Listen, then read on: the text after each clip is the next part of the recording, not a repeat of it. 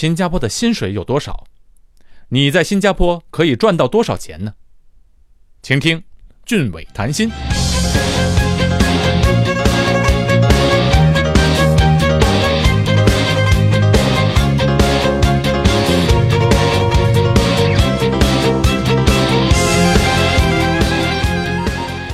感谢各位收听俊伟谈心。前一期节目《新加坡各阶层收入一》播出后，得到了很多朋友们的鼓励，在这里先谢谢大家。可是我太太就跟我说：“你说的那些超级富豪、百万富翁、有钱人什么的，跟我们平常人一毛钱关系也没有。呃，还是多说说普通人在新加坡能赚多少钱，来新加坡打工的能赚多少钱。好，这次啊，咱就说说像我这样的受薪阶层、升斗小民，在新加坡到底赚多少钱？在国外待的久了。都没有习惯问别人挣多少钱。这边的朋友之间呢，互相也都不问，就连同事们也互相不知道具体的数字，只能靠猜。不过吧，每个公司都有一个大概薪水层级架构，每个公司也都会保持自己的人才竞争力，同时又不能把人力成本定得太高，所以基本上各公司里同样的职位的薪水都差不了太多。我手上就有一份新加坡薪水前一百名的一个表，今天呢就和大家分享其中一部分。不过那只是作为参考，我也谈谈我周围朋友在干什么，挣多少钱。首先呢，我先聊聊这些年比较热门的职业——政府学校老师和补习老师。新加坡的政府学校教师都属于公务员，政府学校的教师们的薪水是不错的。小学老师的月薪都在四千到五千新币，啊，我说的是工作两年以后的，刚入行的起薪应该是三千多。当然，这也要看你的学历和经验。中学教师的薪水在五千到七千新币，除了基本的工资外，公务员和这边有规模的大公司的职员还能拿到第十三个月的花红，也就是一年发十三个月的工资。外加上两到三个月的公务员的花红，你看这样算起来，中小学教师们每年可以拿到十五到十六个月的薪水，他们的待遇确实非常好。很多国内来的人都非常想去学校当一名老师，钱赚的不少，假期又多。当然，国内来的一般都是去申请当华文老师的，教其他学科的也有，不过很少。有的话也都是从小在这里受过教育的中国孩子，毕竟他们的英文水平比较扎实。新加坡学校的各个学科都是用英文来教学的，啊，新加坡一直以来都提倡双语教育，所以在小学、中学都有华文课程，啊，高中以后就没有了。其实正确的讲法是母语课程 （Mother Tongue），因为新加坡有百分之七十的华人。剩下的百分之三十主要是马来族和印度族，在学校里呢，所有的课程都在一起上，唯独上母语课程时，那班上的华族、马来族和印度族的学生们就分开来上课。啊，也有个别情况，啊，比如说我的小孩在小学里有一些印度族的同学，上母语课程时，他们就不去学印度淡米尔语，就跟着华族学生一起去上华语课。为什么呢？因为这些印度族的家长们太聪明了，他们觉得学会华语对今后孩子的发展会有很大的帮助。反正他们在家里就可以教孩子学印度淡米尔语了。你想，这样的孩子将来都不仅是双语人才，而是三语精通了。所以这些家长们都非常有远见的。啊，我要特别提醒来新加坡的朋友们。说话时不要以为对方不是华人就乱说话，他们很可能都听得懂的，至少基本的词汇都懂，尤其是骂人的话。哎，你想啊，这些孩子们从小在一起读书长大，什么话听不懂？骂人的话学得更快。想要在政府学校里当一名华文老师的话，现在比从前难了。前些年啊，那个时候学校急需华文老师，不管你是从事什么专业的，只要是大学毕业，在教育部培训一段时间，考试通过就可以做老师。这个职业非常热门，所以门槛很快提高了。现在要求申请人必须是中国或者新加坡大学学中文专业的，或者本来就在中国当语文老师，认证后才有资格申请。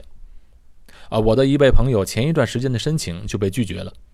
他原本的工作也不错，想做政府老师，是因为看中了老师的假期多，有更多的时间陪孩子。不过就是因为他所学的专业不对口，被拒绝了。如果你很想做华文老师，政府的学校又进不去，也可以去一些私立的华文补习中心教课。新加坡的小学和中学这些年对华文成绩的要求很高，华文成绩不好会直接影响到升学。而新加坡的家长们的华文普遍都不好，汉语拼音都不会读，所以呢，从幼儿园开始，家长们就要把孩子送去补习中心。这全世界的华人家长都是望子成龙，再加上学校的要求高，就形成了一个刚需。在私立的补习中心里，一名有经验的华文老师，一节课两个小时，一个班十来个学生，每节课可以赚到新币啊八十到一百二。还有些华文老师啊，干脆啊就不去学校，自己在家开班教学生。啊，我太太有一个朋友。住在我家不远的一个地方，啊，四川人，嫁到新加坡来的。开始呢，在家里带孩子不上班，闲得难受。后来呢，慢慢的带几个学生。一开始老公还反对，嫌家里乱。嗯，经过两到三年的积累，教出的学生呢，有的取得了不错的成绩，所以呢，口碑就慢慢传开了，学费也水涨船高。现在呢，每个月的收入。大概有新币一万块了，比她老公挣的还多。这还是教华文，如果教数学和物理，赚的就更多了。前年有一个中学物理补习老师上了新闻，他一年的收入整整五十多万新币，吓死人！这是记者从税务局的报税记录里查到他的收入，当年还上了头条。当然，这也是极个别的情况。说明一下，如果你是教华文以外的科目，那必须是用英文教学了。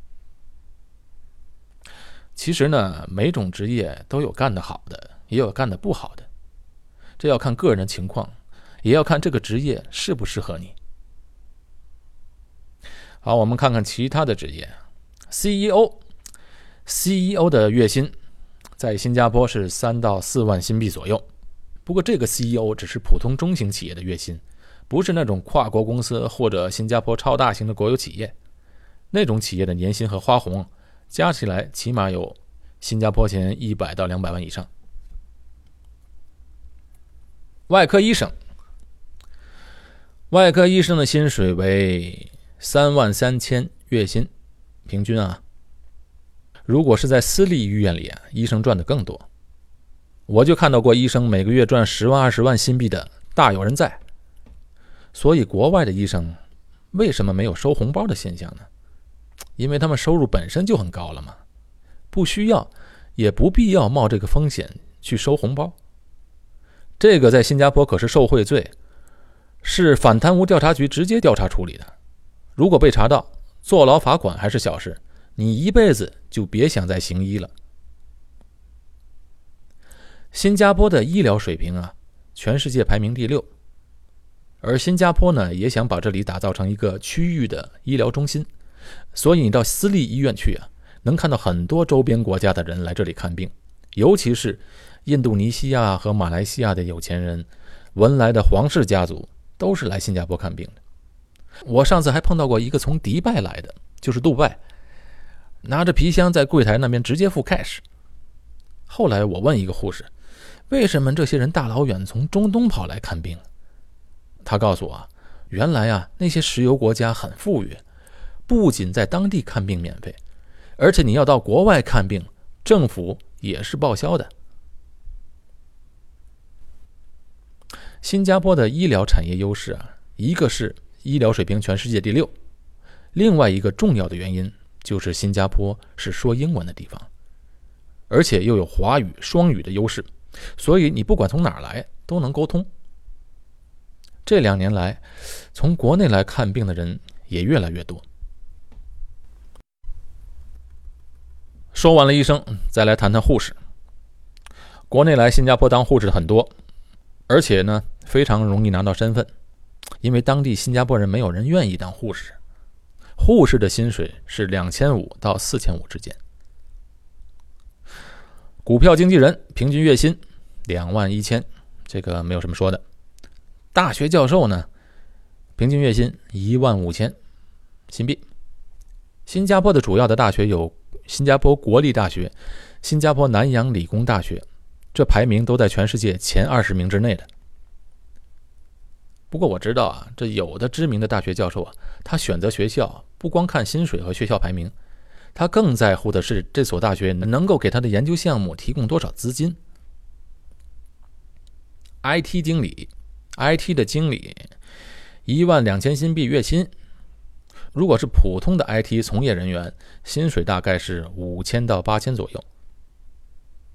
但是最近这两年呢，IT 行业在新加坡有下滑的趋势，主要是因为很多企业现在不要再养这批人了，嗯，都流行把这个业务啊外包出去，有的甚至包到国外，所以这个职业的前景，嗯，是不太好。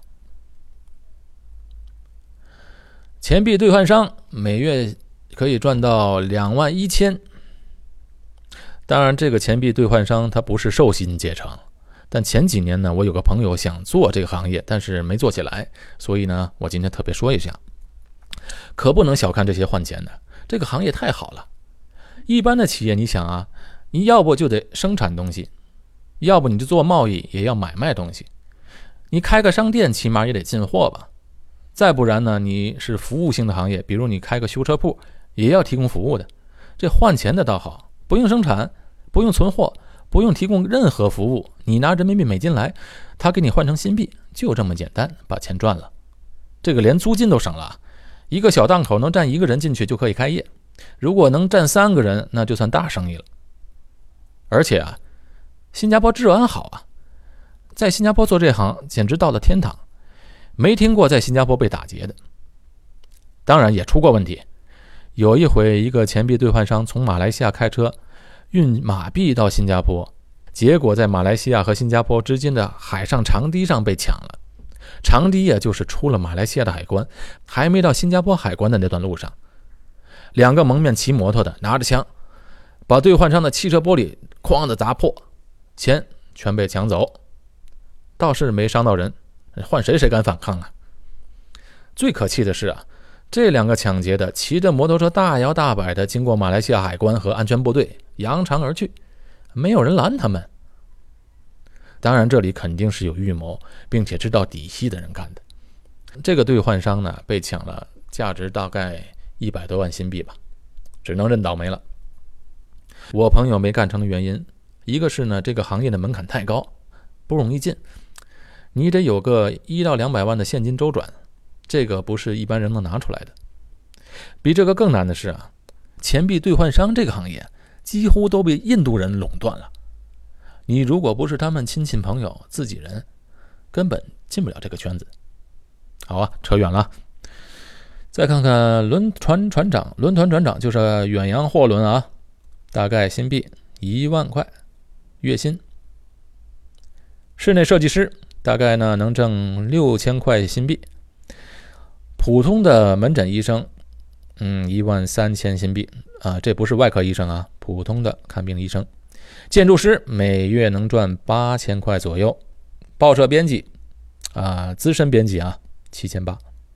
不过现在的媒体日子都不好过，电视台、报社呢都在寻求转型，报社编辑的职位也在下滑。音乐人、作曲人、歌手六千八百。这个账不知道从哪算出来，这歌手的价钱怎么算呢？可能是指啊那些在夜店的歌手吧。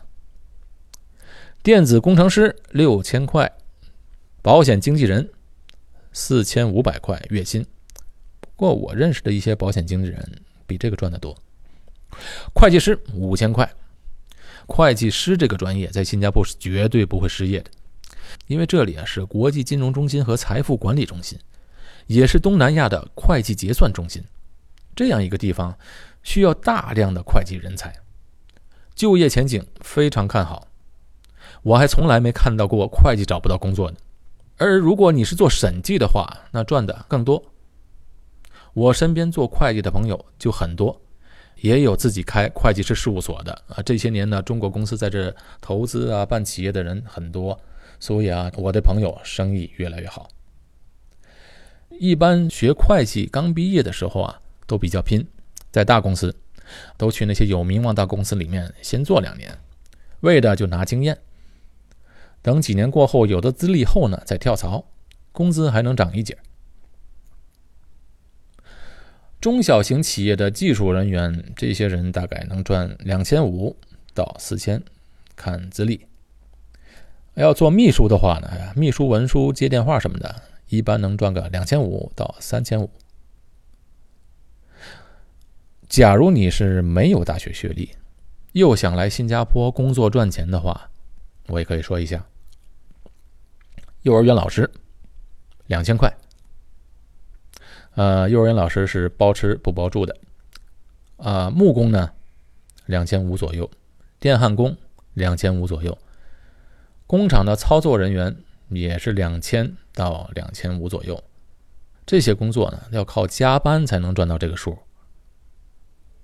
巴士司机一千八百，厨房的厨师两千两百，餐厅服务员。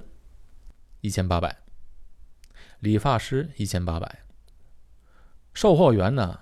呃，两千二左右，要看是哪里的售货员啊。如果是那种呃商场的售货员，你必须要会一些简单的英文，大概两千二左右。如果是那种简单的些，就是那种比较档次比较低的餐厅吧，啊，一般不需要这么好的英文，大概有的挣一千五到两千之间。工地的杂工一千五到一千八，清洁工一千二，可以说清洁工在新加坡是赚的最低的最低的收入了。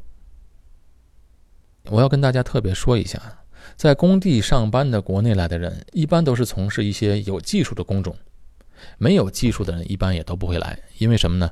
这边的企业都用那些孟加拉啊、印度的那些劳工，他们的薪水就非常低了。如果没有大学学历的人来新加坡赚钱呢，都是通过中介来找工作的。我知道有的人交中介费交两万到三万人民币的都有，这样的金额要做半年到一年才能赚回来，等于是半年到一年白做。我认识的有一些人呢比较聪明，或者这些人啊本来就有朋友在新加坡，他们就通过朋友直接去找新加坡的中介申请工作转正，这样的话。都至少省了国内那头的中介费了。好，这期俊伟谈心播放完毕，感谢大家的收听，下期见。